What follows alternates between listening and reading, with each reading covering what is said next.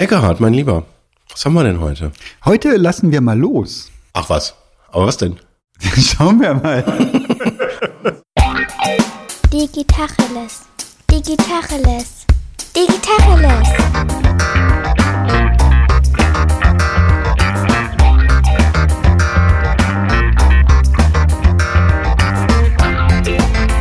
Mein Name ist Jens Wehrmann. Und ich heiße Eckehard Schmieder. Loslassen, das ist so eine der schwierigsten Übungen, die ich in den letzten 30 bis 40 Jahren beobachtet habe. Bei mir selbst, bei anderen, bei Führungskräften, ganz normal bei Kleinigkeiten, Alltagskleinigkeiten, Gesprächen.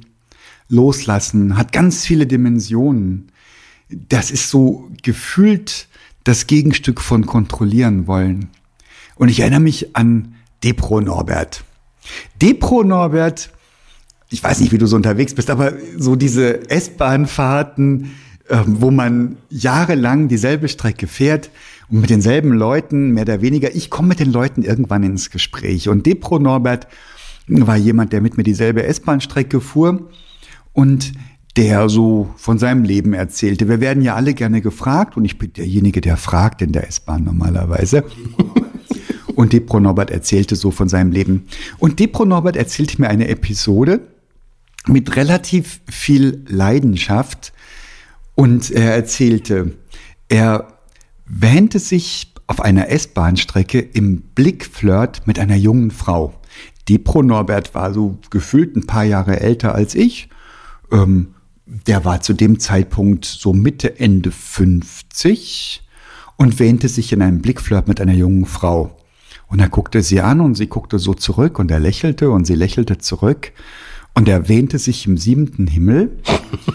Und das ging eine ganze Weile, so lange, bis er, bis sie irgendwann aufstand. Oh wow, jetzt wird's aber, ist das jugendfrei noch, was jetzt kommt? Ging einen halben Schritt auf ihn zu und sagte, möchten Sie sich setzen? und die Pro Norbert ist das Gesicht eingeschlafen und er fühlte sich verraten, verraten an seinem Gedanken. Arsche in einer innigen, leidenschaftlichen Liebesbeziehung. Fast. Das ist das eine, dass er die Situation komplett und vollkommen verkannt hat. Das andere ist, Gott, der Arme. wie er es mir so erzählt ihn. hat. Er hat das wohl etliche Zeit danach mir erzählt mit dem Habitus, was war das für ein dummes Weib, dass das nicht gemerkt hat, dass sie mit ihm, dass er mit ihr flirtet, sie mit ihm wohl weniger. Und ich dachte mir, alter Verwalter, das berührt mich in einer meiner Urängste, dieses Gefühl, das ist vorbei und ich habe es nicht losgelassen. Das ist ein, das gehört zu einer anderen Lebensphase. Der war dafür eine bis zwei Generationen zu alt Ja. für diese Situation. Und da habe ich einen echten Horror vor, dass Dinge vorbei sind und ich merk's nicht, dass ich das nicht loslassen könnte. Und ich Ja. hoffe, dass ich es nicht tue. Was, was meinst du konkret? Was hätte er loslassen müssen? Naja, diesen Gedanken, da ist eine junge, hübsche Frau, in Gottes Namen, was glaubt er denn, wer er ist? Was sieht er denn, wenn er in sich reinguckt? Was ist da für ein, ist da ein attraktiver junger Mann oder ein bisschen mittelverwahrloster, mit bis End 50er, der vermutlich allein lebt und sich um nichts kümmern muss, also um sich selbst wahrscheinlich noch nicht einmal um eine Katze. Und wähnt sich in einem Blickflirt mit der jungen Frau. Wer ist er denn, dass er das Gefühl hat, der könnte da was bieten? In der S-Bahn, wenn er jetzt mit seinem Porsche irgendwas an ihr vorbei ge geschossen wäre und auf die Eisen geht, weil sie da irgendwie trennt und sich einbilden könnte, sie liebt nun mal hier ältere Herren mit sportlichen Fahrzeugen. Auch das mag es ja geben. Ja. Aber in der S-Bahn und sie bietet ihm einen Platz an und er knickt nicht ein vor seiner eigenen Eitelkeit, vor seinem eigenen Fehlbild der Lage. Alter Verwalter. Es ist schon auch ein spannender Move, quasi dann in der Situation den Fehler dann einfach bei ihr zu suchen. Ja, ja, ja. Sehr spannende Sichtweise. Dann ist die Welt wieder in Ordnung. Sie Ja. hat es falsch eingeschätzt, ja. ja. Das ist, glaube ich, eine sehr starke Dimension von Loslassen, wenn man quasi, wenn das so ein endgültiges Loslassen ist, so nach dem Motto, ich kann etwas nicht mehr oder in dem Fall sogar noch schlimmer, ich bin etwas nicht mehr, ich bin nicht mehr jung und attraktiv und muss es mir eingestehen, dass gewisse Dinge nie wieder passieren werden oder ich bin körperlich nicht mehr in der Lage, Dinge zu tun und muss realisieren, das wird auch nie wieder gut. Ähm, ich hatte jetzt bei, beim Thema Loslassen erstmal so eine ganz, ja, so eine alltägliche Situation, an die ich mich irgendwie erinnere, die ich häufig hatte, dass ich in so alltäglichen Situationen mich schwer getan habe, äh, loszulassen und zu realisieren, dass in meinem Umfeld sich Menschen befinden, die auch übernehmen wollen, die auch Verantwortung haben wollen. Ähm, und habe lange gedacht, ja Moment, also ich bin da doch der Chef, ich muss das doch, ich muss die doch steuern, ich muss die doch führen, ich muss die doch wohin führen, ich muss denen doch sagen, wo es lang geht. Ähm, und ich weiß nicht genau, wann das passiert ist, aber heute würde ich so aus der Retrospektive sagen, was für eine traurige Sichtweise, das nicht zu realisieren, ähm, was man für Power empfachen kann, wenn man es schafft, loszulassen und Leuten Dinge überlässt, die man gestern noch selber gemacht hat und was das mit den Leuten macht, was das mit einem selber macht. Und das finde ich für mich so eine, ja, so eine, so eine ganz spannende Dimension äh, äh, des Loslassens quasi zu, zu realisieren. Da können andere Leute oder andere Leute Dinge vielleicht besser als ich oder machen wir es noch extremer, wenn ich irgendwie was repetitiv mache und das immer wieder gemacht habe, dann habe ich so meine konkrete Vorstellung. Und wenn ich es dann schaffe, loszulassen und zu realisieren, scheiße, die machen das anders. Und scheiße, die machen das besser als ich. Und ich mache das schon so lange und ich habe das jetzt schon seit so und so vielen Jahren und immer wieder. Und ich bin doch der Beste dann. Auf einmal muss ich auch realisieren, Mist, das ist irgendwie, das, das geht jetzt auch ohne mich eigentlich auch ganz gut. So, wenn man dann über diesen Schmerz mal weggeht, dann den Gedanken zuzulassen, ja, wie krass ist das denn? Da wächst etwas so über mich hinaus, da entsteht eine neue Kraft und ich habe es geschafft loszulassen. Ich habe geschafft, diesen Gedanken zuzulassen, dass jemand anders in meinem Umfeld das besser kann als ich. Und was für eine Magie, die da für alle Beteiligten drinsteckt. Ja, und du musst was Neues anfassen. Du lässt los den Gedanken, du bist der Senior, der Erfahrene, der Experte und du musst den Weg frei machen und frei räumen und von der Seite her unterstützen und dafür sorgen, dass die Jüngeren, die nachrücken, den Raum haben und die Freiheit haben. Und du musst die Aufgaben nicht nur delegieren, sondern auch die Verantwortung. Da habe ich tolle Führungskräfte dran scheitern sehen, ja. dass sie die Verantwortung delegieren. Sie sagen, sie delegieren Aufgaben und sagen, naja, mach mal, du hast völlige Freiheit und dann kommen sie und sagen, ah, bist du sicher, dass das richtig ist? Also ich hätte das jetzt so und so gemacht. Mhm. Solange bis die geführte Person nachgibt und sagt, so richtig das ist wahrscheinlich der Klassiker. Ja, genau. Dass man dann versucht, Leute da hinzuführen, wo, wie man, also so, das so anderen so anzuleiten, dass sie es so machen, wie man es selber halt gemacht hätte. Ja, ja. Und auch nicht loszulassen und dann immer wieder aber auch zu betonen, du hast völlige Freiheit. Du kannst es genauso machen, wie du es für richtig hältst. In Klammern, solange das halt dem entspricht, was ich auch gemacht hätte. Ja, genau. Und dann, gut, dann, das ist Quatsch natürlich. Ja, das haben wir alle durch, oder nicht? Aber das ist, glaube ich, ein häufiger Missglaube, dass das, dieser Wunsch, Dinge zu delegieren, eben auch heißt, ja, eben, ja, auch die Verantwortung halt abzugeben und auch letztlich zu akzeptieren, dass Dinge vielleicht anders laufen, dass man es vielleicht auch nicht alles versteht. Ja. Dass vielleicht sogar sich Dinge, ich meine, gehen wir mal in, in das Thema rein, es wird was irgendwie vermeintlich erstmal schlechter. Wie geht man dann damit um? Noch krasser, ja, du guckst das an und denkst, scheiße, das geht in die, das, das, die fahren das gerade an die Wand. Und dann sich zurückzuhalten und zu sagen, dann lass sie an die Wand fahren, die Welt wird sich weiterdrehen. Du hast die Verantwortung, auch du wirst gemessen an dem Ergebnis, aber du lässt sie an die Wand fahren und siehe da, sie fahren gar nicht an die Wand. Das ist ja die große, große Kiste. Ja. Also ich habe da ein einschneidendes Erlebnis. Ich habe mir zum ersten Mal, nachdem ich selbstständig war, 14 Jahre lang im Angestelltenverhältnis, gedacht, ich nutze das jetzt aus, ich bin jetzt angestellt, ich trage nicht mehr die volle Verantwortung für den Unternehmenserfolg, ich nehme mir drei Wochen Urlaub boah, Party, ja, also ich bin drei Wochen weg mit total schlechtem Gewissen, mit immer noch einem Auge auf den Kommunikationskanälen. Ist auch alles in Ordnung und siehe da, das Team funkt nicht, also muss ja alles in Ordnung sein. Und dann näherte sich der Tag des Urlaubsendes und so zwei, drei Tage vor Urlaubsende, da hatte ich einen grippalen Infekt. Also richtig wüst, so einen, der mich ans Bett fesselte. Also wirklich, wo du denkst, ah, nee, also ich kann mich nicht mal hinstellen. Aufs Klo gehen ist ein, ist ein Risiko, so etwa. Also ich war bettlägerig, und das noch für eineinhalb Wochen in der Folge, so dass ich viereinhalb Wochen weg war und ich hatte gar keine Gelegenheit, gar keine Möglichkeit, mich in dieser, diesem, mit diesem grippalen Infekt, der relativ heftig unterwegs war, mich drum zu kümmern. Geht da alles in Ordnung bei der Arbeit? Ich kam viereinhalb Wochen später zurück und siehe da, ich muss es gar nicht auflösen. Ja, natürlich ist alles toll gegangen. Und Ja. wahrscheinlich, die Wahrscheinlichkeit ist hoch, signifikant besser, als wenn ich damit rumgepfuscht hätte. Ja. Weil ich nur meinen Erfahrungshorizont habe und die Leute, die das, die die Dinge vorangebracht haben, haben ihren Erfahrungshorizont plus das, was ich weitergeben durfte, plus das, was sie sich von anderen geholt haben in der Zeit. Eine irre heilsame Erfahrung und heilsam und bitter gleichzeitig, wie jede gute Medizin, dieses Gefühl, Scheiße, die haben mich nicht gebraucht und hey, die haben mich nicht gebraucht. Ja, ich verstehe genau, was du meinst. Ähm, und ich glaube, das ist auch ein schmaler Grad, auch äh, dieses Positivgefühl, was du dadurch verursachst, dass du auch jemandem einfach das Vertrauen aussprichst und dich auf der einen Seite nicht mehr kümmert und dich vielleicht sogar auch rausziehst.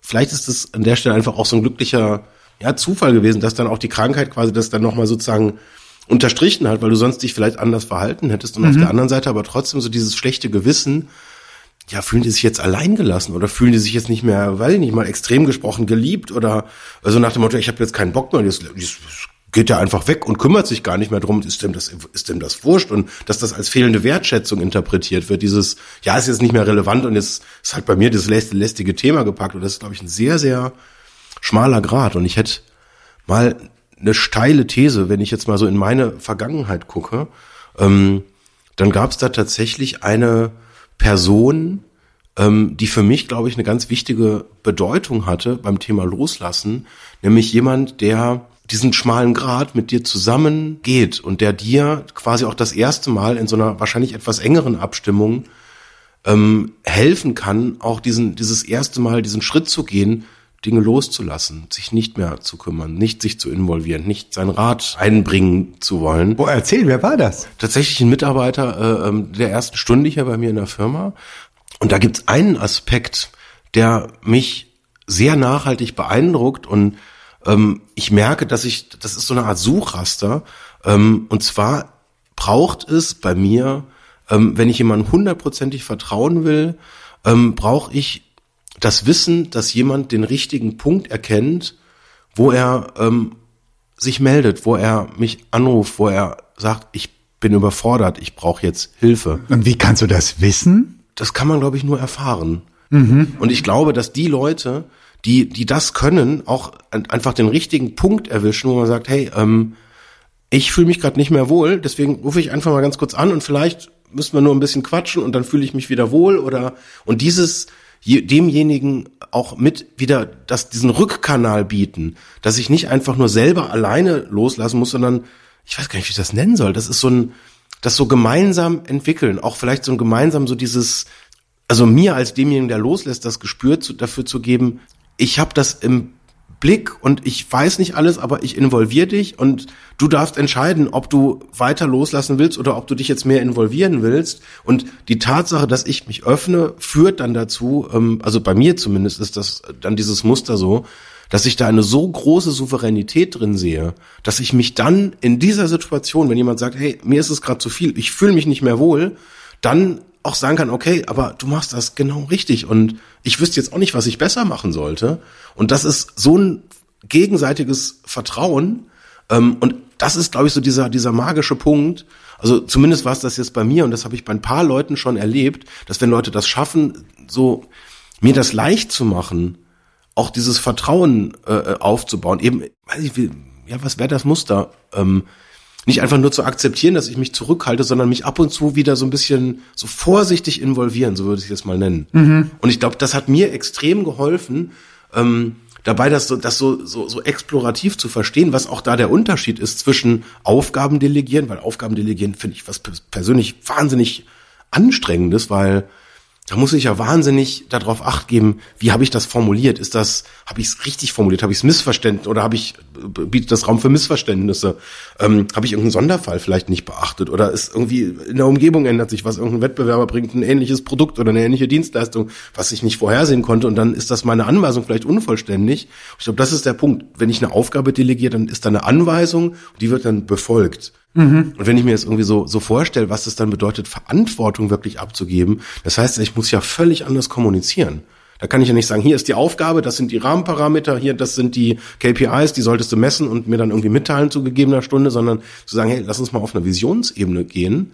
eine ganz andere Leben. Was ist unser Ziel? Wo wollen wir hin? Was wollen wir erreichen? Worum geht's ja eigentlich? Was, was machen wir da gerade? Und dann eben auch eine Diskussion darüber zu führen, das gemeinsam zu entwickeln und dann jemand eben auch laufen zu lassen in, in Richtung dieser gemeinsamen Vision. Der Kick ist ja, Verantwortung kannst du nicht abgeben. Verantwortung ist wie Glück. Wenn du das teilst, ist es doppelt da.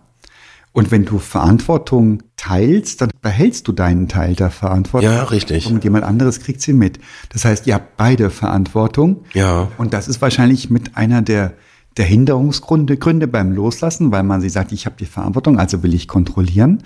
Und das Gegenstück zum Kontrollieren ist das Vertrauen. Da ist ein Mensch, da habe ich Zuversicht. Und das sind sicher graduelle Dinge, die da passieren zwischen Menschen. Ja. Und das ist schon die komplexe Form von diesem Loslassen etwas, was zwischen Menschen passiert. Ich könnte mir vorstellen, in einer Paarbeziehung auch dieses Loslassen, das Gefühl von, ich vertraue dir. Du gehst jetzt auf eine Party von einer Freundin, meine liebe Gattin, und ich vertraue dir, dass du da nicht dich irgendwie vom nächstbesten aufreißen lässt. Ich meine, gut, das mit zunehmendem Alter wird die Wahrscheinlichkeit geringer, aber hey, sag niemals nie. Und das ist sicher auch so eine Sache. Und ich habe noch eine völlig völlig kleinliche Dimension vom Loslassen. Ich war jetzt zwei Tage auf Radtour, habe eine wunderschöne Radtour gemacht. Das war schon ziemlich kühl, das herbstelt jetzt ordentlich draußen. Und ich war darauf vorbereitet, dass es richtig regnerisch und richtig kalt werden würde. Und ich habe von meinem Helm, das ist ein teurer Helm, der hält diese höheren Geschwindigkeiten aus, die ich mit dem S-Pedelec fahre, so zwei Zusatzohrstücke. Das sind zwei Plastikstücke, die kann man reinstecken, links und rechts, und dann sind die Ohren warm. Das mache ich nicht ohne Not, weil das sieht irgendwie scheiße aus. Aber es hält die Ohren warm. So, und die Dinger sind zwei Plastikkaffen, völlig banales Zeug. Und ich habe vermutlich eine von beiden verloren. Und ich kann mir es nicht vorstellen, ich hasse es, Dinge zu verlieren. Ich kann mir nicht vorstellen, wo ich das verloren habe.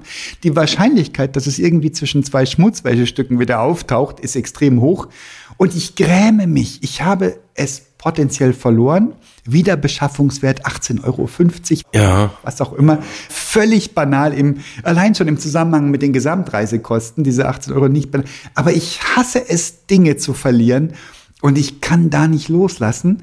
Und das ist sowas, ich stehe neben mir und sag, Alter, ein Plastikteil, ja, what the f Also du hast ja noch nicht einmal irgendwie einen Unfall gehabt oder sonst was oder hast dich verletzt oder irgendwas oder jemand anderen verletzt, was viel schlimmer wäre. Du hast ein Plastikteil, findest du nicht mehr, das ohnehin wieder auftaucht. Und ich hasse es, dieses Gefühl, dieses Defizitgefühl, ich kann das Ding nicht loslassen, ja. Ich muss jetzt gucken. Dann habe ich gleich geguckt, was kostet das? Soll ich mir das bestellen? Ich bestell's nicht. Vielleicht taucht's ja wieder auf. Ich warte noch zwei Jahre. ja, das ist jetzt doch Schwabenkram, oder? Das ist jetzt, das ist das Schwabengehen in dir. Ja, ich weiß es nicht. Nee, ich glaube nicht, dass es Geiz ist. Nein, nein, da geht's nicht um Geiz. Da geht's ja nicht um den Geiz darum, dass du die 1850 nicht ausgeben sollst, sondern um dieses Prinzip, dass das, dass das einfach sinnlos ist, das zu verlieren. Unnötig, ja. Und dass man da dr drum kämpfen muss, das auch wiederzufinden. Und dass das irgendwie, das hat ja viel verschiedene Perspektiven. Ja. Und dann einfach nur zu sagen, ich treffe jetzt eine rationale Entscheidung und lass einfach so diese Emotionen, die das verursacht, dass ich sozusagen da einen völlig vermeidbaren Fehler gemacht habe und ich mal einmal kurz nicht aufgepasst, dann ist das irgendwie weg und ja und, und ich, ich kann das total gut nachvollziehen, das, aber das ist eher so eine Prinzipsache, glaube ich, Ja. dass man sich dann über solche Dinge halt überproportional ärgert und deswegen es nicht realisieren will ähm, und dann loszulassen und sagen, komm, ist passiert, ich kann es nicht ändern, ist natürlich objektiv gesehen einfach entspannter, die, der entspanntere Weg, ja, ja. weil du kannst es ja nicht ändern, es liegt in der Vergangenheit und äh, was willst du machen, ist passiert, fertig. Aber ich ärgere mich vor allem am meisten darüber, dass ich mich darüber ärgere. Das ist, ein Meta-Ärger. Oh, Meta-Ärger, Das oh. ist eine Teufelsspirale nach unten. Der tut am, am wehesten, ja. Und das ist irrational. Das ist das, das Dingen ähm, unnötig, hast du gesagt. Das ist sicher, sicher ein entscheidender Punkt. Ähm, nicht aufgepasst, nicht achtsam gewesen, als ob die Achtsamkeit gegenüber so einem banalen Objekt ein Sinnbild wäre für die Achtsamkeit, die ich gegenüber der Menschen um mich rum habe oder gegenüber mir selbst. Ja. Was, was kann man denn sonst noch für Dinge loslassen, die wehtun, die Schmerzen bereiten? Naja, ein Klassiker. Wir sind alle Familienväter und ich werde dreimal richtig loslassen müssen. Ich lasse ja schon immer los in kleinen Etappen. Jetzt ist es so, der Älteste macht eine Ausbildung, der ist mittags nicht mehr da. Das ist ähm, schon auch ein Loslassen. Und dann, der braucht jetzt ein Bankkonto und der braucht seine Sozialversicherungsnummer und was nicht alles. Ja. Das sind alles so Erwachsenen-Dinge.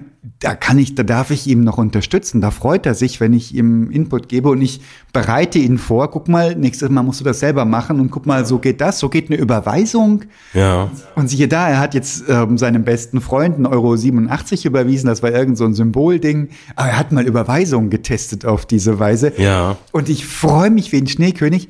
Und ich bin traurig, Ja. dass er selbst Geld überweisen kann jetzt, ja, weil ich scheiß auf das Geld. Ich, ich, ich bin traurig, dass er mich nicht braucht dafür. Ja. Und glücklich gleichzeitig. Das ist ein ganz schrulliges Gefühl. Ja, das finde ich ein spannendes Muster, dieses ambivalente Gefühl zwischen Stolz und irgendwie froh und irgendwie das alles so rational werden und trotzdem geht dann auch was verloren dabei beim Loslassen. Das muss der Preis sein, ne? Wahrscheinlich, wenn man so global galaktisch sieht.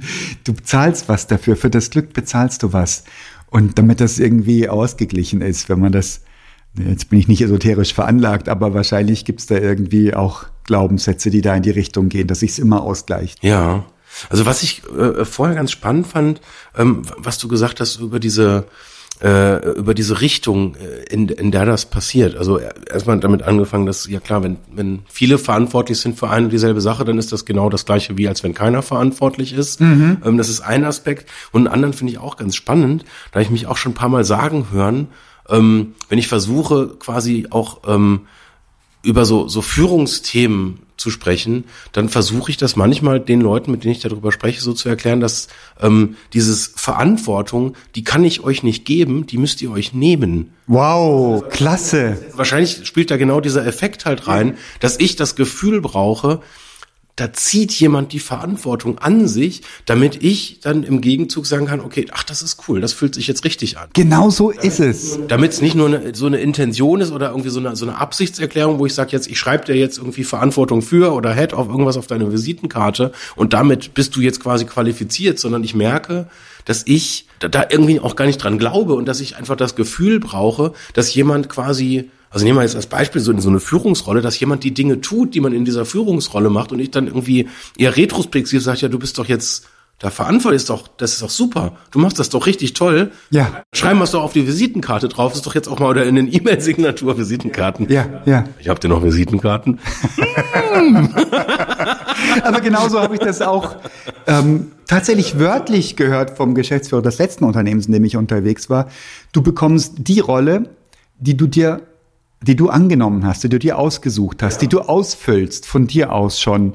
Und genau das ist es. Und da werden Kollegen ähm, befördert in eine neue Rolle, wo du sagst, ja natürlich, ja klar, muss die das machen oder klar muss der das machen, weil die das oder der das schon längst macht, so. Ja, ja, genau. Und anders geht's gar nicht, gell? Ja, aber ist, ist, das- ist das wirklich so? Die Wahrheit ist, ich habe das jetzt immer so erlebt. Und ich bin drauf gestoßen worden, wirklich durch, durch dieses wörtliche Ausformulieren des, dieses Geschäftsführers von der vorigen Firma. Und da habe ich angefangen, ganz aktiv drauf zu achten. Und es stimmt. Und es ist völlig idiotisch, auf eine Position zu hoffen, die ich nicht jetzt schon ausfülle. Ja. Also wenn ich die haben will, muss ich die ausfüllen und dann bekomme ich sie im besten Fall. Vielleicht gibt es auch Umgebungen, wo das dann nicht so honoriert wird oder wo das, wo andere Dinge dagegen laufen. Aber die Conditio sine qua non, also die unabdingbare Bedingung ist, dass ich mich so verhalte, als ob ich sie schon hätte, diese Position. Ja, mit, mit ganz vielen äh, auch nachvollziehbaren positiven Effekten. Nehmen wir jetzt einfach nur so die Akzeptanz in einem Team, wenn ja quasi jemand dann sozusagen das bestätigt bekommt, was eh schon die Realität ist. Ja, da gibt's da gibt's gar kein Akzeptanzthema, sondern das ist ja das ist ja einfach nur ja draufgeschrieben, was drin ist mehr oder weniger. Das ist alles sehr sehr einfach. Ja, und das gibt der Person, die loslassen muss, das Vertrauen, dass sie loslassen kann. Völlig richtig, ja. Wobei ich jetzt die Vermutung hätte, dass das an vielen Stellen nicht so gelebt wird, sondern dass man irgendwie ge eine gewisse Qualifikation irgendwie erreichen muss und dann irgendwie jetzt gerade so in großen Firmenstrukturen dann auch da einfach so ja so Zutrittsberechtigung und Rechtemanagement oder irgendwie so Zugriff auf gewisse Dateien, die ich vielleicht brauche, so ganz operativ. Oder Zertifikate zum Beispiel oder was auch, oder irgendwelche Leistungsnachweise, Bestätigungen, Ja. Lernfortschritte nachweisen, das kann gut sein, ja. Oder es ist einfach so formale Anforderungen, dass man halt versucht, das irgendwie so zu, ja so abstrakt zu formulieren, dass es eben nicht so ein, so ein Zweierding ist. Ich glaube, das ist dann, also in einer inhabergeführten Organisation würde ich unterstellen, äh, ist der Inhaber in der Lage, sich so zu verhalten und auch im Zweifel mit einem ja, groben Daumen einfach auch so zu überlegen, was braucht denn jemand an Empowerment, um sich diese Rolle auch nehmen zu können. Mhm. Und im Zweifel, ja, wenn er auf irgendeinen Ordner einen Zugriff braucht, ja, dann gebe ich ihm den halt einfach kurz und fertig ist die Laube. Mhm. Und da könnte ich mir vorstellen, dass es da durchaus starrere Organisationen gibt, wo man sagt, ja, Moment, also wenn jetzt das Training nicht absolviert hast, dann geht das ja gar nicht. Das ist ja, das können wir im SAP gar nicht einstellen. ja, und aus gutem Grund. Also das soll überhaupt nicht despektierlich klingen. Das ist tatsächlich, es mag gerade in größeren Organisationen mit vielen Standorten und vielleicht mehreren involvierten Kulturräumen ähm, ist es einfach komplexer und du musst natürlich starrere Systeme haben, um auch äh, Sicherheitsstandards zu wahren, Qualitätsstandards zu wahren. Also das mag schon seine Berechtigung haben. Und auch dort vermute ich, dass du dich im Rahmen deiner Möglichkeiten, also sagen wir, du kommst in den Sicherheitsraum 722b nicht rein, weil dafür reicht deine Berechtigung nicht.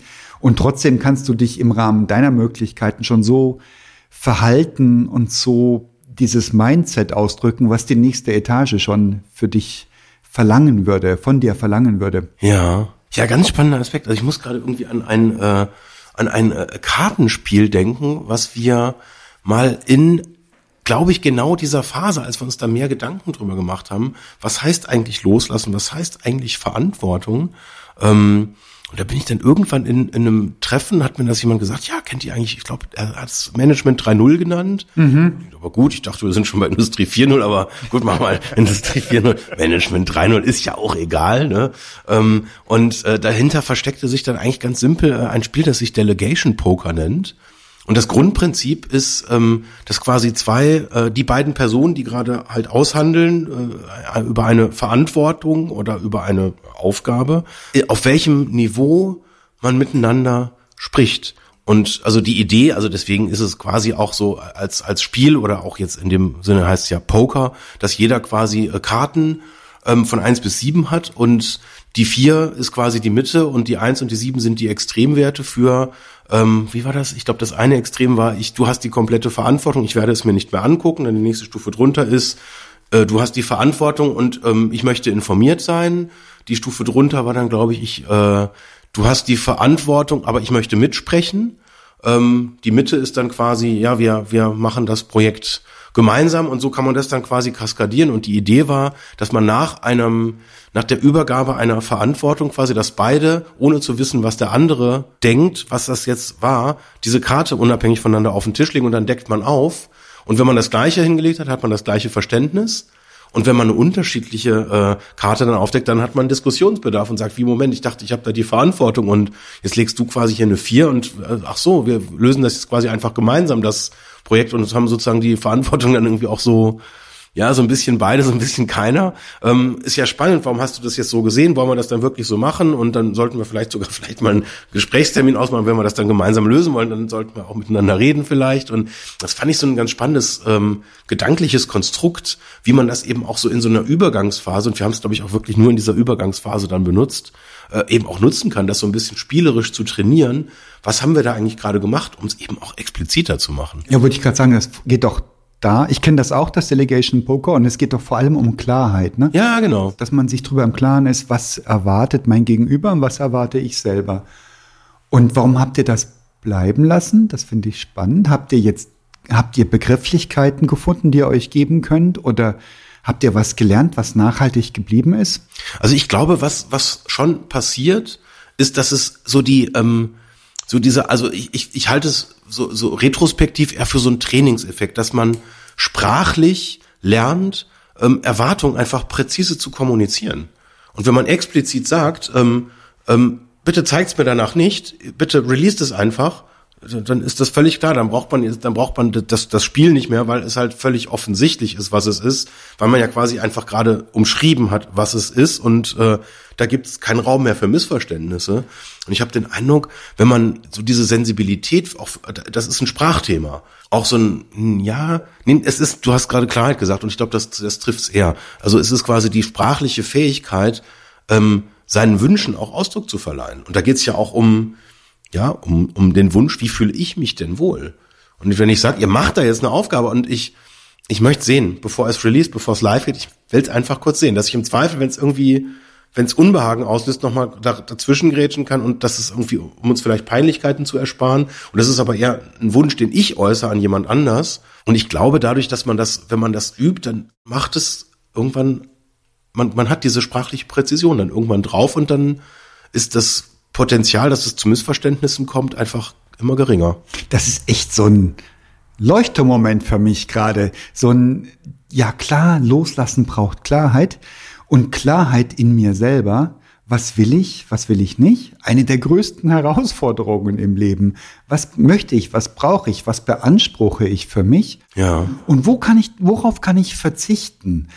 Und da bin ich mir nicht sicher in allen Bereichen meines Lebens, ob ich da Klarheit mit mir selber habe. Was diese eine Ohrklappe angeht, wie lächerlich scheint mir das? Das hast du noch nicht. Wollen wir, da mal, wollen wir das mal besprechen, ausführlicher? Wir lassen uns mal die Ohrklappe besprechen. Wir können ja mal eine separate Folge zu. Oder du bestellst sie einfach für mich. Und nee, ich glaube, das löst das Problem nicht. Es geht ja nicht ums Geld, es geht nicht ums Haben. Nee, ich bestelle und behaupte einfach, ich hätte sie gefunden, bis du dann merkst, Moment, jetzt habe ich zweimal links. Dann bin ich glücklich. dann bin ich glücklich, wenn du sagst, du hast sie. Meine Familie weiß das. Und meine Frau und meine Kinder, die helfen mir suchen, wenn ich irgendwas verliere, egal wie banal das ist, weil sie wissen und ich sag auch, ich kokettiere damit und ich gebe es auch frank und frei zu, ich habe Schwierigkeiten mit dem Verlieren. Ich will Dinge nicht verlieren.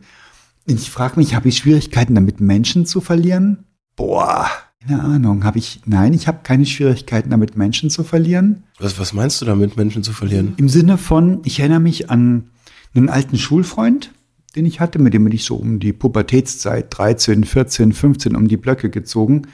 Und wir haben uns in unseren Schwächen ähm, bestärkt, im Sinne von nicht, nicht, wir haben uns geholfen, die Schwächen zu überwinden, sondern wir haben, wir haben uns gegenseitig gesagt, du bist schwach in dem. Und er hat zu mir gesagt, also ich zu ihm, du bist schwach in dem, er zu mir, du bist schwach in dem. Und haben uns unsere Selbstzweifel verstärkt in dieser Oh. kritischen Zeit. Ja, eine ganz, heute würde man sagen, eine toxische Beziehung. Wahrscheinlich stimmt das nicht. Ja, und wir haben, waren völlig un, wir waren zwei Buben um die, was ich was, 14, 15. Natürlich waren Mädchen spannend und wir sind halt immer zusammen um die Blöcke gezogen. Und ich erinnere mich an eine Situation, da hatten wir, ich weiß es nicht, wie mit einem Zettelchen irgendwie zwei Mädchen dazu überreden können, also auf einem Zettel geschrieben. Die waren irgendwie auf einem, da waren wir so als Jugendliche auf so einem Spielplatz. Das war natürlich irgendwie, man fühlte sich noch der Kindheit verhaftet. Deswegen war man auf einem Spielplatz, aber wir waren ja viel zu cool, um zu spielen. Wir waren also irgendwie am Sandkasten gesessen und zwei Mädchen, die uns unglaublich attraktiv schienen, wie im Grunde alle Mädchen, dem Alter mir unglaublich attraktiv schienen, die waren da auch zugegen. Und mein Buddy, der war so cool, dass er auf einen Zettel schrieb, ähm, morgen gleiche Zeit. Und ließ den Zettel liegen. Und dann hat er mir erzählt und ich dachte, boah, du bist die coolste aller Socken, die ich überhaupt je kennengelernt habe. Und wir waren am nächsten Tag natürlich schon irgendwie, was weiß ich, was, ein, zwei Stunden früher da. Und es war regnerisch und wir saßen und warteten und siehe da, die Mädels kamen. Ach. Ja, und dann war das ja eigentlich völlig klar, dass die Interesse hatten an uns. Ach so. Ja, weil sonst, sonst wäre ja, ja natürlich, weil das war ja dieser Zettel, war die Rückversicherung, die Antikorb-Versicherung. Wir würden keinen Korb kriegen. Ja. Ja, und dann saßen wir dann noch, weiß ich nicht, eine Stunde, zwei. Hatten Sie den Zettel aufgehoben überhaupt? Den hatten sie aufgehoben. Und dann sind wir auch ins Gespräch gekommen. Oh, jetzt wird's spannend. Und ähm, sie hatten gesagt, ihr seid Gymnasiasten, gell?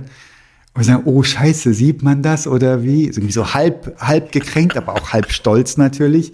Und sie sagten, weil du hattest 14H geschrieben. Das machen Gymnasiasten. Jemand anders hätte Uhr geschrieben. Ach Gott. Und das fand ich, das habe ich noch in. Fuck, das ist wie lange her? Und was ist daraus geworden? Das ist 45 Jahre her. Wann hast du sie geheiratet?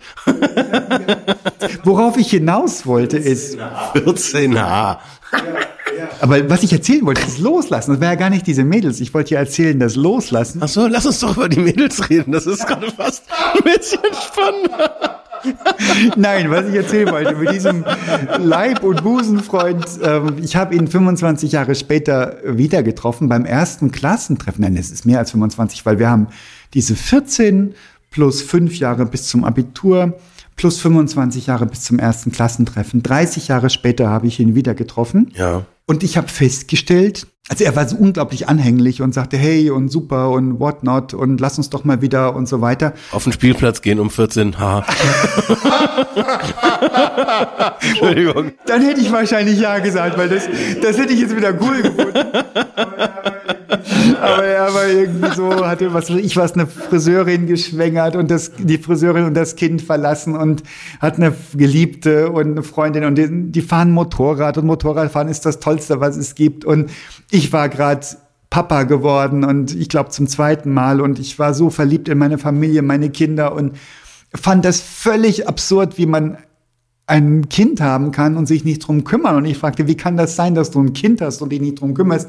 Ja, was soll ich mit dem Kind anfangen? Das stört mich beim Motorradfahren. Das kann ich mitfahren, das ist zu klein, ich kann mich nicht mit unterhalten und also was soll das? Ich kann mich nicht mit unterhalten. Ich schwöre, so, so war das. Ach, unfassbar. Und äh, dann habe ich gesagt, weißt du was? Lass uns mal getrennte Wege gehen.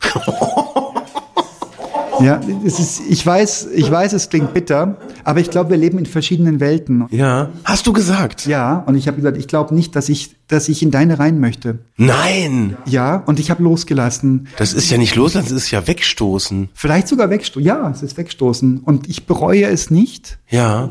Obwohl ich damit so rührselig schmerzliche Ver Erinnerungen verbinde aus der Pubertätszeit. Wie hat er denn da reagiert? Tiefen gekränkt. Und ja, aber ne, was wir da machen? Ja, man kann ja da nichts, nichts gegen tun. Ja, ist halt so. Das ist ja schon, dieses, also die Grausamkeit ist ja schon fast poetisch. Das kann sein. Lass uns mal getrennte Wege gehen. Ich habe mich Aua. durch diese Geschichte mit den Kindern, da war ich so, wahrscheinlich hätte ich jetzt mehr Toleranz, mehr Ruhe ja. für ein anderes Lebensmodell, aber ich war so erfüllt von dem Glück mit meinen Kindern. Ich war bei jeder Geburt dabei. Ich bin unglaublich verbunden mit meiner Frau, die mir meine Kinder zur Welt gebracht hat. Ich habe Ängste, Todesängste ausgestanden, in, bis das soweit war alles. Und, und ähm, dann sagt jemand, naja, was soll ich mit dem Kind anfangen, das nicht reden kann und das nicht Motorrad fahren kann? Da sage ich mir, boah, das ist so weit entfernt, ja. dass schon der Gedanke an so eine Haltung mich dermaßen runterzieht, da fiel mir das Loslassen leicht. Ja. Und das fällt mir bis heute leicht. Ich habe nicht das Bedürfnis, irgendwann zu sagen, du, es tut mir leid, damals war ich wahrscheinlich grob zu dir. Ich habe nicht das Bedürfnis. Ich, ja. ich akzeptiere, dass es Menschen gibt, die in anderen Sphären unterwegs sind als ich.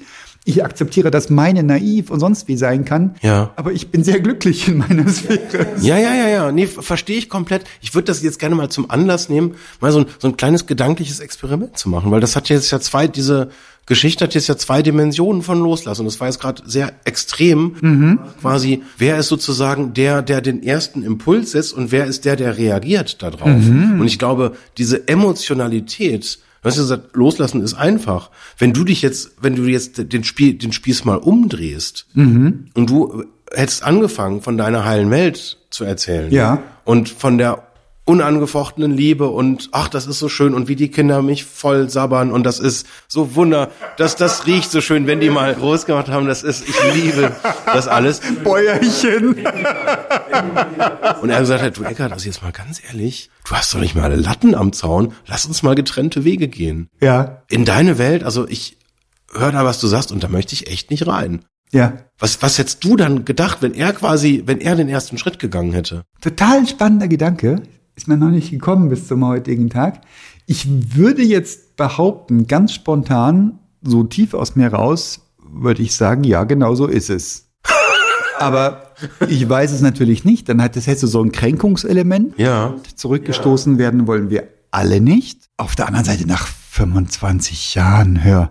Ja, ja gut, das ist jetzt in dem Beispiel ist da eine sehr, äh, sehr eine sehr lange zeitliche Differenz dazwischen. Ja. Ich glaube, dass so diese, also ich glaube, die die Frage, wer macht beim beim also bei, da reden wir jetzt ja eigentlich über eine Trennung eigentlich eher als über Loslassen. Wer lässt los? Ja. Das eine ist sozusagen dieser gedankliche Prozess, dahin zu kommen, zu sagen, das ist nicht meine Welt, das ist für mich nicht relevant oder es tut mir nicht gut. Mhm. Und das andere ist wahrscheinlich dann nochmal was anderes, auch hat auch wieder viel mit Klarheit zu tun, aber sozusagen dieser, ja, der operative Prozess dann der, der Umsetzung, also quasi dann die Trennung, die dann, wenn man etwas losgelassen hat oder loslassen will in dem Fall, mhm. wie man es dann so kommuniziert, dass es eben auch dann halt passiert. Und ich meine, du hättest jetzt ja auch versuchen können, höflich zu sein, sagen, ach, das klingt aber, ja, erzähl doch mal mehr, was für ein Motorrad hast du denn? Ja. Und dann redest du noch mal drei Stunden und denkst, ja, boah, das war so, wir hatten so ein tolles Gespräch, ruft am nächsten Tag halt gleich wieder an. Und also von daher, das ist aber, glaube ich, dann so, so ein anderes Thema als jetzt diese, dieses, dieses Momentum des, dieser Klarheitsmoment, dass ich will das jetzt nicht mehr haben. Ich will das mhm. loslassen und irgendwie trotzdem völlig anderes Motiv als so dieses, Motiv Verantwortung mhm. halt abzugeben und sozusagen mhm. Kontrolle loszulassen, weil das ist ja, in dem einen Fall ist es etwas beenden, mhm. in dem anderen Fall ist es etwas aufs nächste Level heben. Weiß ich nicht. Das klingt jetzt sehr pathetisch an der Stelle. Das wäre Wunschdenken vielleicht. Vielleicht ist es auch einfach ein, ich kann damit gerade nicht umgehen. Ja. Oder meine Welt ist gerade zu klein, um alles aufzunehmen, was es drumherum geht. Also da wäre ich jetzt eher selbstkritisch unterwegs. Diese Entscheidung, das so klar zu sagen und davor eben auch die Fähigkeit, das so klar zu empfinden, ist eher etwas Erstrebenswertes für mich. Ja. Etwas, wo ich eher Schwierigkeiten damit habe, in, gerade in Beziehungen klar zu sagen, das will ich nicht. Ja. Oder das will ich. Bis heute fällt mir das schwer. Jetzt bin ich wirklich im fortgeschrittenen Alter. Ja, stimmt. Also ich kann mich tatsächlich auch noch an Situationen erinnern, wo ich auch damit gehadert habe, wo ich auch dann andere Dinge getan habe, als einfach nur wirklich frei raus die brutale Wahrheit jemand ins Gesicht zu sagen. Die muss ja nicht brutal sein, es reicht ja stark und ehrlich. Ja. Und es muss ja nicht verletzend sein, es reicht, man kann es auch wertschätzend tun. Ja. Und ich muss ihm ja nicht sagen, du, ich halte deine Lebensweise für scheiße, sondern ich kann sagen, da bin ich gerade in einem ganz anderen Film un unterwegs und die sind nicht kompatibel. Mhm. Ich bilde mir ein, so hätte ich es gesagt, aber ich würde jetzt natürlich das ist ja auch schon wieder ewig her. Ja, ja, ja. Nein, aber ich denke jetzt so in so einer in so einer klassischen Situation, weiß ich, sei das ein Bewerber, sei das eine Sales Opportunity, ja. wo man einfach wirklich, also und ich glaube tatsächlich sogar, dass diese ja, Radikalität klingt jetzt irgendwie auch schon wieder so brutal, aber ich glaube, dass diese diese ähm, tief empfundene Ehrlichkeit und wenn das so eine authentische Ehrlichkeit ist und man irgendwie äh, merkt, das ist jetzt nicht irgendwie, das Ziel ist jetzt nicht irgendwie eine Beleidigung zu senden, sondern wirklich einfach ein radikal ehrliches Feedback. Und gerade wenn das jetzt irgendwie einfach nur um die Passgenauigkeit geht, dann, dann geht das ja auch relativ gut. Ähm, wenn, wenn zwei Sachen oder zwei Menschen oder zwei Firmen oder was auch immer oder Kollegen und ein, ein Bewerber nicht zusammenpassen, ähm, dann ist es ja relativ einfach, quasi über die Passgenauigkeit auch offen zu sein und nicht zu bewerten, ja, du bist einfach zu schlecht. Mhm. Oder ja, so, das haben wir uns mal angeguckt und also wir haben da jetzt mal dein, dein, dein Arbeits, deine Arbeitsprobe uns angeguckt und das ist ja, das ist ja unterirdisch, das ist ja, das geht ja gar nicht, ähm, weil das ist verletzend. Mhm. Und es ist wahrscheinlich auch in der Regel nicht objektiv. Natürlich nicht, wie denn? Mhm. Aber wenn man sagt, ganz ehrlich, wir haben uns das halt irgendwie angeguckt und wir glauben nicht, dass es so gut passt und der Prozess ist halt, es waren, du hast drei Leute kennengelernt und jeder hat ein Vetorecht und ähm, einer hat davon Gebrauch gemacht und hat gesagt, er kann sich es nicht so gut vorstellen. Dann ist es schwierig zu sagen, wir glauben nicht, dass das passt. Ja. Wäre es da ehrlicher zu sagen, mindestens einer von uns glaubt nicht, dass das passt? Ja, das kann man ja so, wie es halt der Realität entspricht, dann irgendwie äußern. Okay. Aber ich glaube, es hilft dann in der Situation, ähm, auch dann vielleicht zu erklären, warum. Weil das wäre jetzt so ein normaler Impuls.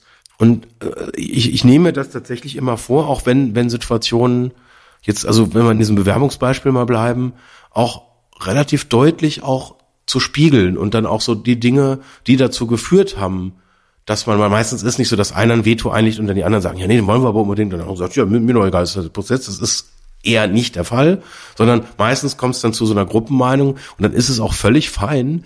Ähm, also ich kann mich noch an ein Beispiel, was wahnsinnig lang zurückliegt, ähm, erinnern. Und da haben wir, da habe ich dann auch das Feedback gegeben, dass, dass uns das irritiert hat, dass äh, irgendwie wir den Eindruck hatten, er war nicht so ganz da, weil er irgendwie halt irgendwie äh, ständig irgendwie am Handy irgendwie war und irgendwie abgelenkt wirkte und wir dann auch den Eindruck hatten, er hat zwischendurch auch noch mit einer anderen Firma telefoniert. Eieieiei. Während er quasi einen Probetag bei uns war. Eifersucht. Und dann irgendwie auch so, ähm, und dass wir das einfach dass wir das unpassend fanden, mhm. dass er quasi an so einem Tag, wo es darum geht, sich kennenzulernen, irgendwie ja einfach nicht nicht nicht da war und irgendwie so uns nicht so die diese Aufmerksamkeit, die wir uns halt gewünscht hätten, halt entgegengebracht haben und ja und das das ist dann irgendwie ja auch ein ehrliches Feedback, wenn man sagt, das, das hat sich einfach nicht richtig angefühlt. Und dann kann man kann ja jeder auch entscheiden, ob er dann da sich noch erklären will oder äh, eben auch nicht oder sagt, ja okay, verstehe ich oder oder eben auch sagt, ja verstehe ich nicht und es war doch alles ganz anders und ich kann das erklären und ja und ich glaube dieses dieses Erwartungsmanagement, diese Klarheit, das ist schon, das ist so der der der Punkt, um den wir da gerade rumkreisen. Mhm.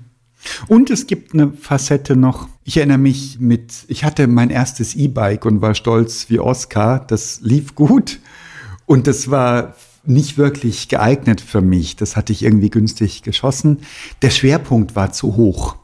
Das heißt, ähm, wann immer ich zu schnell bremste, und es hatte einen Heckmotor, genau, das war auch ungünstig technisch. Aha. Immer wenn ich schnell bremste, dann ging das hinten hoch und knallte natürlich entsprechend runter. Und ich hatte schon einmal einen Schaden gehabt. Also da hatte ich irgendwie eine Notbremsung machen müssen, weil jemand seine Hundeleine ähm, auf einmal über den Weg zog, so dass ich nur noch die Wahl hatte, entweder reinzufahren und den Hund potenziell zu gefährden oder schnell zu bremsen.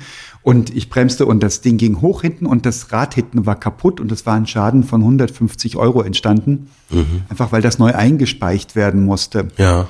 Und dann war das wieder neu eingespeichert und ich war glücklich äh, wie Schneekönig und es war Abend und also ging gegen Dämmerung und ich hatte irgendwie meine Kinder dazu motiviert, mit mir noch eine Radtour zu machen. Die hatten ja gespürt, der Papa ist zufrieden mit seinem Fahrrad und alles, alle freuen sich und die Kinder haben auch immer schöne Räder. Das war so ein Ding, das mir wichtig war.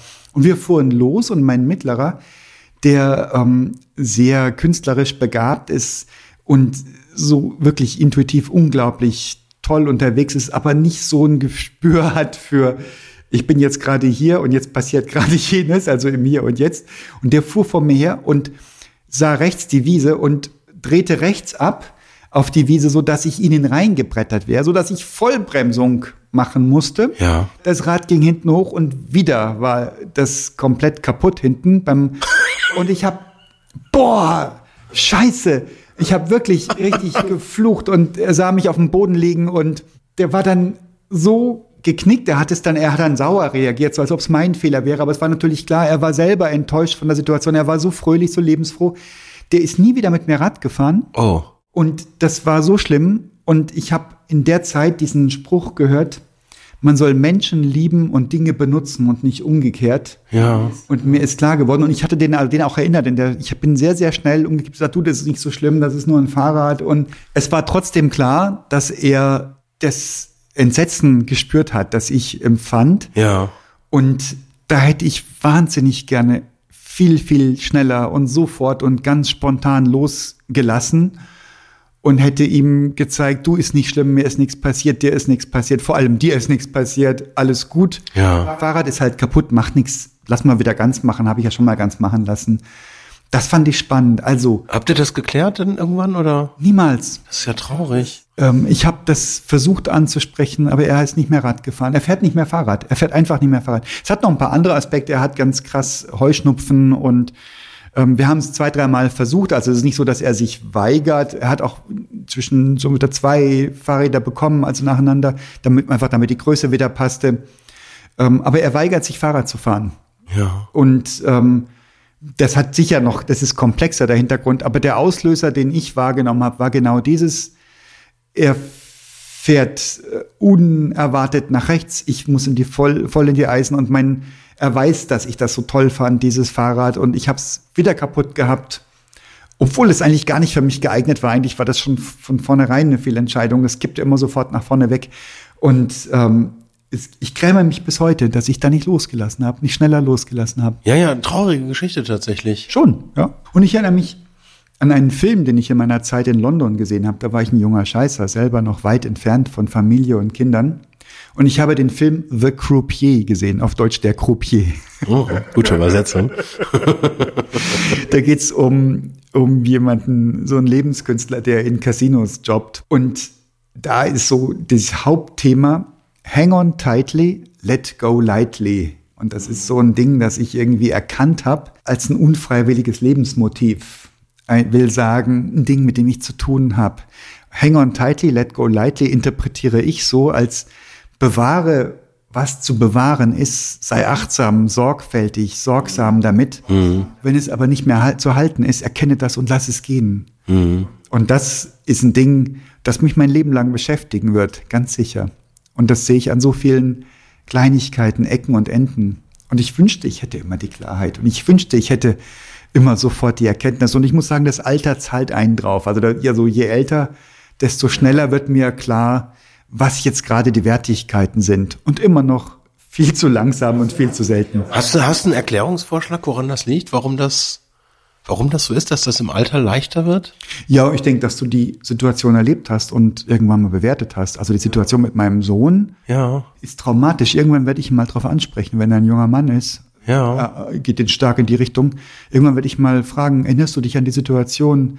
Und ich werde ihm sagen, dass ich mich ewig gegrämt habe darüber. Ja. Und mal fragen, ob, oder noch vorher eben, bevor ich ihm das sag, fragen, ob er sich erinnert und wie das auf ihn gewirkt hat. Ja.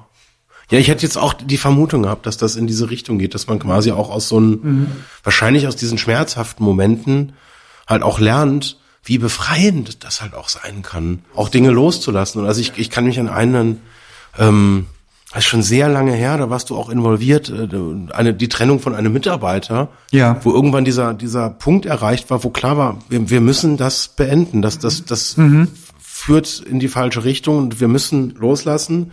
Und ich glaube, dass das auch, ähm, also das war an der Stelle auch tatsächlich so, dass, dass ich dann einfach, ich- musste vorausgehen und das quasi auch, ja, den, diesen ersten Schritt machen. Und ich fand das wahnsinnig schwer damals. Und was so aus der retrospektiven Betrachtung, ich, wo, wo ich mich noch dran erinnern kann, dieses, verletzte Gefühl, dieses, dieser Schmerz, dieses das nicht akzeptieren können. Und ich glaube, das hing irgendwie so ein bisschen mit diesem, ich nenne das jetzt mal Klischee oder das ist so eine Schublade, die so tief in uns drin ist, dass wir kämpfen müssen um die Dinge. Und ja, wir haben einen Job. Nein, du kannst nicht entlassen werden. Da, da musst du kämpfen. Du musst stark sein. Du darfst das nicht. So, du darfst also, also im Prinzip, wo diese Schublade uns irgendwie vorgaukelt. Nee, nee, also loslassen, das ist, das ist die schlechteste aller Ideen. Du musst bewahren. Du musst dranbleiben. Du musst dann nochmal reden und das nochmal alles erklären. Und das ist ja alles ganz anders. Und, und das ist also, ähm, dieses Let Go äh, Lightly, das ist ja eigentlich genau dieses Motiv, auch zu erkennen, wenn man an, einer Punkt, an einem Punkt ist, wo, wo klar ist, wo das hingehen wird, dann macht es das nur noch schlimmer, wenn man es dann eben nicht schafft, es zu realisieren, dass es vorbei ist, dass es rum ist und dass auch alles Diskutieren der Welt eigentlich nur noch den Schmerz größer macht. Und ich glaube, wenn man das dann mal erlebt hat, hilft einem das zu realisieren, dass das nicht mehr nur nicht nur für einen selber alles viel schwieriger macht, sondern eben auch für, für alle Menschen, die dann in diesem Prozess involviert sind. Dieses Ja. Rumtanzen um den heißen Brei, wo doch eigentlich eh klar ist, was passieren wird. Ich habe dich erlebt in der Zeit und ja, von außen sind die Dinge ja immer viel klarer oder scheinbar viel klarer mindestens. Ja. Und es war ja offensichtlich, wo es drauf hinauslaufen würde. Und es war klar, dass du die Zeit brauchst, dass du dieses Hadern brauchst. Und das macht dich auch wertvoll, finde ich, als Mensch, dass du nicht einfach fallen lässt in einer einfachen Kosten-Nutzen-Abwägung, gegen gerne auch emotionale Art, sondern dass du gegen jede Offensichtlichkeit arbeitest, um an dem Menschen festzuhalten. Ja. Ich finde das wertvoll. Ich finde das überhaupt nichts, worüber du dich grämen solltest. Und ja, das mag kostspielig gewesen sein in jeder Hinsicht, emotional, finanziell, was auch immer. Aber ich glaube, es war den Preis wert. Und möglicherweise würdest du das jetzt anders handhaben. Und das ist diese, diese Frage nach dem Älterwerden. Ja, ich habe es schon einmal durch oder mehrfach durch. Ja. Und wirst es wahrscheinlich mit in die Kiste nehmen, dass du dich schwer trennst von Menschen, die dir lieb geworden sind. Und ich glaube, das ist eine wunderbare Eigenschaft. Ich finde das nicht böse oder verkehrt. Und Ja. du hast es ja doch getan. Du hast dich nicht in ein ewiges, ähm, wie, da gibt es ja solche Situationen, auch so toxische Beziehungen, wo die Menschen nicht mehr rauskommen, weil sie es zwar erkennen, aber nicht handeln können. Ja. Das hast du nicht getan. Und insofern, glaube ich, ist alles gut. Ja, nee, ich finde das ganz spannend, weil ähm, auch gerade, wo du das jetzt nochmal so so so äh, reflektierst, ich glaube, auch das ist als so ein, so, ein, so ein Lernprozess, den man halt auch durchläuft. Und das fängt vielleicht auch wirklich so mit Unwichtigkeiten an, dass man sagt, okay, komm, jetzt ist hier die Ohrklappe ist jetzt halt weg, ich realisiere das jetzt und ich ärgere mich darüber, aber entscheide einfach zu sagen, es macht jetzt, es ist für mich jetzt emotional vorteilhafter, es zu realisieren, einfach eine neue zu kaufen und im Zweifel es vielleicht sogar zu schaffen, dann drüber zu lachen, wenn sie dann wirklich an, irgendwie aus der dritten Waschmaschine später dann doch irgendwann wieder rauskommen. Aber da geht's um nichts. Genau. Und da geht's nur so um so, so, eine, so, eine, so eine innere Barriere, über die wir mal kurz drüber springen müssen. Und wenn man sich das bewusst macht, so und bei einem Menschen ist natürlich so dieses, wenn man dann sich getrennt hat und dann merkt man, das Leben ist echt schlechter geworden ohne den. Und diese Angst, die ist ja irgendwie in uns drin. Und dann sagen wir, außerdem verursacht Schmerzen. Und dann muss der mit seiner Familie reden und sagt, ich, ich habe meinen Beruf verloren, ich bin entlassen worden, bin jetzt arbeitslos. Wir uns, wir, wir können uns jetzt Dinge nehmen und dieses, diese ganzen, dieser ganze Rattenschwanz. Und da kann man dann nicht einfach, wenn man dann nachher irgendwie äh, in diesem Bild mit der Waschmaschine zu bleiben, wenn man dann irgendwie ein halbes Jahr später merkt, na, ist doch doch doof, da ist so viel Schaden angerichtet worden und natürlich hat die Person dann auch wieder einen neuen Job und hat sich umorientiert, ist äh, verletzt, gekränkt. Also da kann man nicht einfach sagen, ja, äh, schlagen wir ein Ei drüber und alles ist fein, sondern ähm, nee, da ist, da ist echter Schaden dann auch entstanden und das ist wahrscheinlich deswegen ist das auch in so menschlichen Situationen so unglaublich schwierig, dann einfach nur rational zu bleiben und eben eine Beziehung auch zu beenden. Ich meine, die Geschichte, die du jetzt eingangs erzählt hast, nach 25 Jahren Pause, selbst da hast du gesagt, es ist eine tiefe Kränkung. Nach 25 Jahren, da ist ja eigentlich nichts passiert. Mhm. Da ist eigentlich, ne, da, da ist irgendwie eine, eine, eine verschwommene Erinnerung an irgendwas Früheres mal noch da. Mhm. Und das ist eigentlich schon alles. Und trotzdem fühlt sich das in der Situation, weil eben eine Beziehung zu Ende geht, halt so, ja, so verletzend, so kränkend an. Mhm. Wir haben Angst vor Verletzung, vor Kränkung weniger Angst zu kränken, wahrscheinlich viele von uns, aber gekränkt zu werden. Da würde ich widersprechen, oder? Ich weiß es nicht. Ich habe keine Ahnung über die Welt. was ist denn das für ein Satz? keine Ahnung. Ich kann nur sagen, was ich erlebe. Und ich habe das Gefühl, ja, ich könnte mir einbilden, dass ich lieber jemand anderen nicht kränke, als meine Kränke, eigene Kränkung vermeide. Bin aber nicht sicher, ob das stimmt.